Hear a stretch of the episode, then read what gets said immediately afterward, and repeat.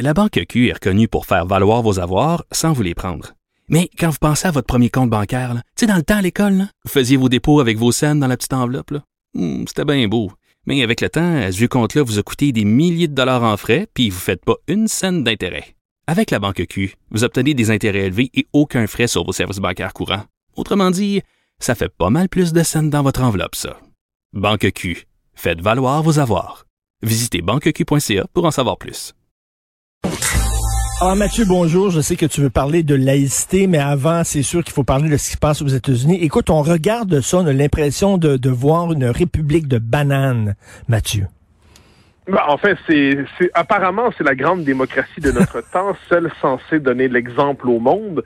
Et on voit qu'aujourd'hui, elle se décompose avec des menaces de non-respect du résultat, avec la possibilité de la violence qui émerge.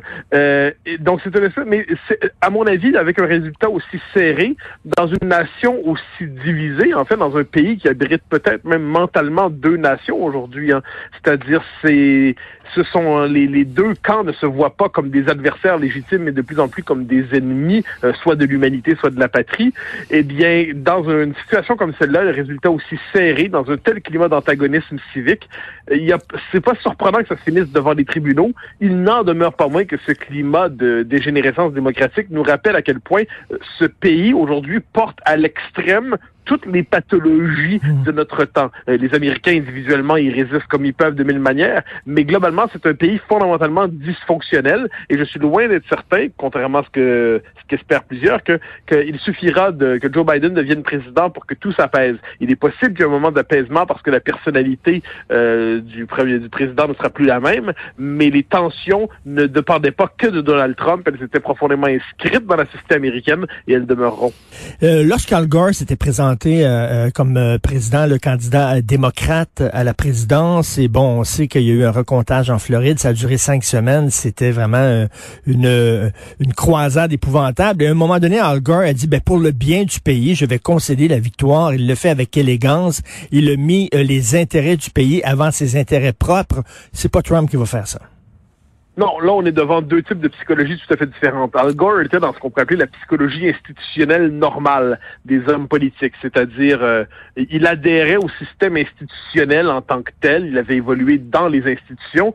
Euh, Donald Trump a toujours un rapport trouble aux institutions. Il s'en est emparé euh, à partir d'une charge fougueuse et veut désormais les conserver son emprise sur la Maison-Blanche à tout prix. D'une certaine manière, il est, il, bon, à tout prix on verra, mais à tout le moins, il considère que sa légitimité ne dépend dépend pas du processus institutionnel normal. Et là, voilà pourquoi en ce moment, il y a la, la tentation du conflit qui est très vive. Et ce qu'on va devoir regarder dans les prochains jours, euh, c'est la réaction plus globalement du Parti républicain. Le Parti républicain qui a réussi à se maintenir à la Chambre, au Sénat, le Parti républicain qui, dans les circonstances, est-ce qu'il va se dire, en s'accrochant exagérément à cette aventure euh, de ce mégalomane euh, qui, euh, cet aventurier mégalomane qui va jusqu'au bout de son?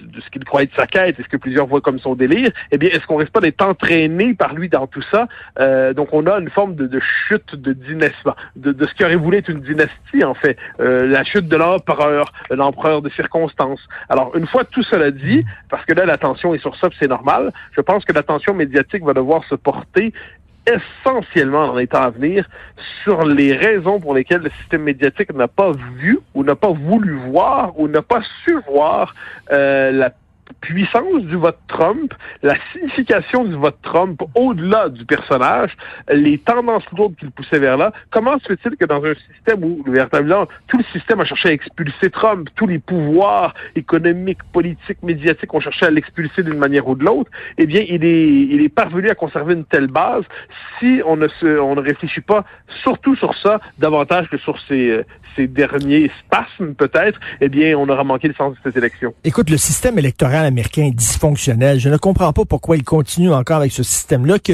et je vais t'avouer très franchement, je ne comprends pas vraiment beaucoup le système électoral. C'est extrêmement compliqué. Ah, c'est absolument complexe, mais il faut voir que c'est un pays, il faut jamais oublier que les États-Unis, c'est une fédération au sens fort terme. Le droit des États est un thème qui revient dans l'histoire du pays. Chaque État est jaloux à sa manière de sa petite souveraineté intérieure. Euh, donc évidemment, il y a une, la conscience nationale s'est amplifiée aux États-Unis depuis, on peut dire, la, guerre de sécession, évidemment, mais euh, plus encore au 20e siècle, la croissance de l'État fédéral, euh, la conscience nationale s'est accentuée. Mais les États-Unis, depuis les origines, c'est un pays à la tentation décentralisatrice. C'est un pays qui cherche à ramener le plus possible au niveau de la base ses décisions et qui, qui accorde une grande légitimité aux États. Dès lors, changer le système des grands électeurs, pour plusieurs, ça consiste à qui donne quelquefois un poids à des États qui sinon seraient noyés dans l'insignifiance, eh bien, politique, ça leur donne la capacité de conserver une emprise minimale sur le système. Par ailleurs, on a cru hier, pendant un instant, que ça se réglait au Nevada. Alors, c'est particulier, parce que pour ceux qui connaissent la série West Wing, euh, ça se terminait au Nevada à, à 4h30 du matin, euh, et les, les, candidats disaient qui aurait cru un instant que quelque chose pouvait se jouer au Nevada, au-delà des, des, des, jeux d'argent? Et eh bien là, encore une fois, on avait l'impression hier que ça se jouait au Nevada. Ce qui est assez amusant, en fait, c'est que ça, amusant, on le dit parce que ça nous, euh, ça nous concerne un peu moins que d'autres, c'est le, le, potentiel d'imprévisibilité de ce système qui est absolument exceptionnel.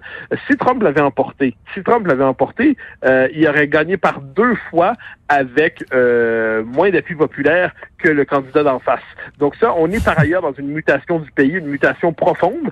Dernier élément qu'il faut ajouter, cela dit, euh, quand je disais qu'il faut analyser les résultats assez finement, il va falloir comprendre la psychologie insurgée des Américains qui ont voté pour Trump. Il va falloir aussi s'intéresser au fait que Trump et de tous les candidats républicain depuis longtemps, celui qui a eu le meilleur score auprès de ce qu'on appelle les minorités. Alors là, on nous expliquait que c'était le candidat raciste R majuscule, xénophobe X majuscule, et là, on constate que les minorités, entre guillemets, eh bien, ne votent pas nécessairement en bloc monolithique aux États-Unis, et certaines soutiennent Trump. Donc là, soit elles sont abusées euh, et participent au racisme du, du, du, du grand roux ou du, euh, du grand orange, ou plutôt, ou alors il y a des éléments de la psychologie politique américaine qui, qui échappent à nos catégories d'analyse probablement, et il faudrait peut-être s'y intéresser encore une fois, sortir, ça, autrement dit, sortir de la grille de lecture euh, un peu euh, progressiste primaire de la politologie euh, ucamienne ou ailleurs, qui consiste à réduire euh, le monde en combattre le bien et le mal, les fascistes et puis les antifascistes. Euh, il va falloir sortir de ces catégories-là pour comprendre ce qui s'est passé. OK, de retour chez nous maintenant, Mathieu, la loi 21 se retrouve devant les tribunaux et personne n'est dupe. Tout le monde le sait que c'est le procès du Québec qu'on fait actuellement. Ah, ben absolument. D'abord, je reprends tes quatre mots qui sont importants. De retour chez nous, parce que là, il serait temps effectivement qu'on s'intéresse un peu à ce qui se passe chez nous. Les, les Québécois vivent par procuration les élections américaines depuis assez longtemps, là, et on va voir ce qui se passe hmm. chez nous.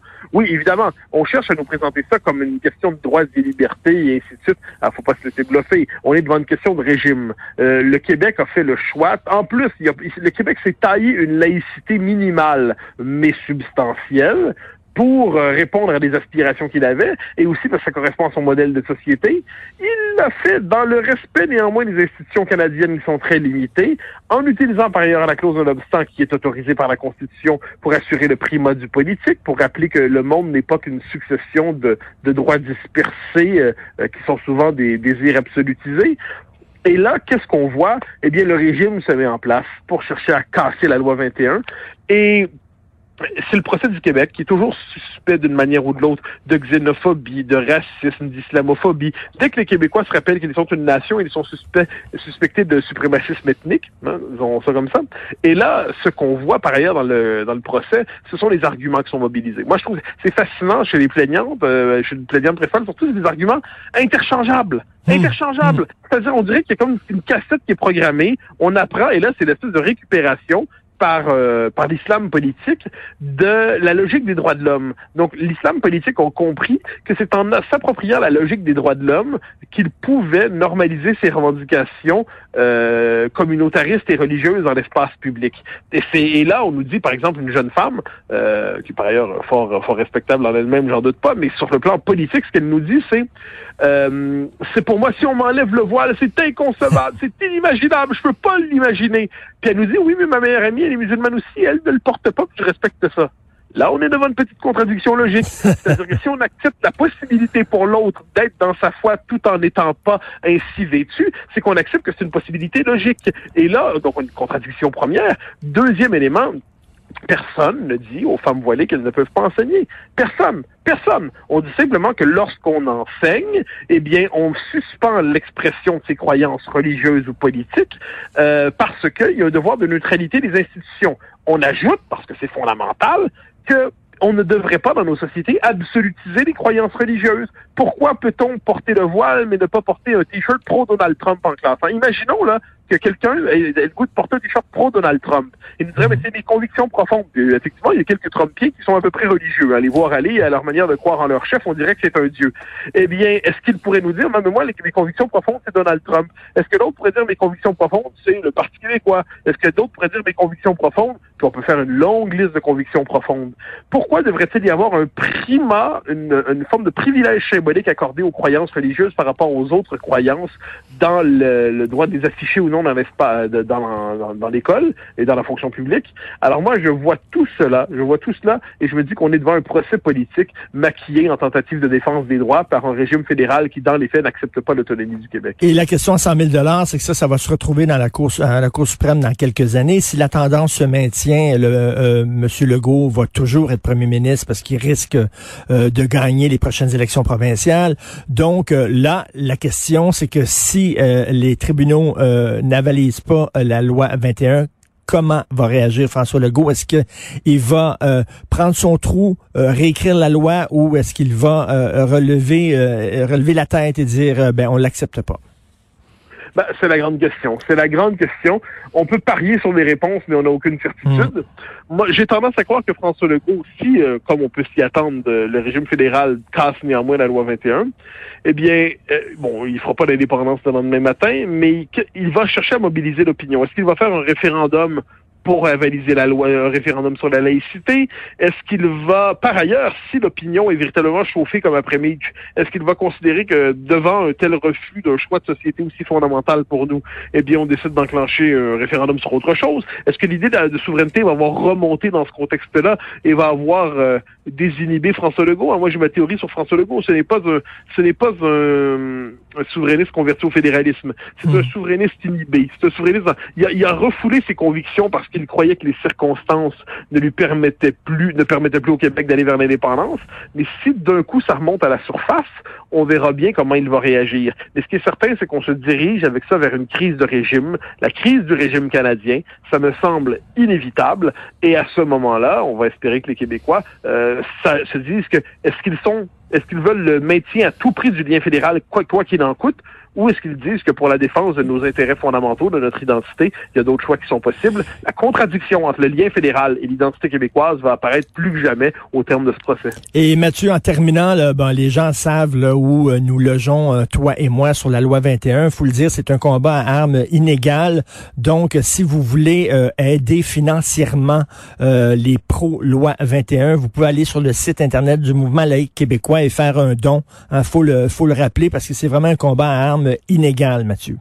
Oui, absolument, absolument. C'est un, c'est un combat armes inégales. C'est un combat, c'est David contre Goliath. C'est un combat du Québec par rapport au Canada. Et c'est un combat qu'on mène avec des, des, des, des, finalement des, des bouts de moyens, hein, des, des quarts de moyens devant une, un ars, l'arsenal du camp en face qui est incroyable. Je pense qu'effectivement, la mobilisation de tous d'une manière ou d'autre, la contribution dans les moyens de chacun, c'est loin d'être une mauvaise idée pour être capable de mener ce combat démocratique et national. Merci beaucoup, Mathieu.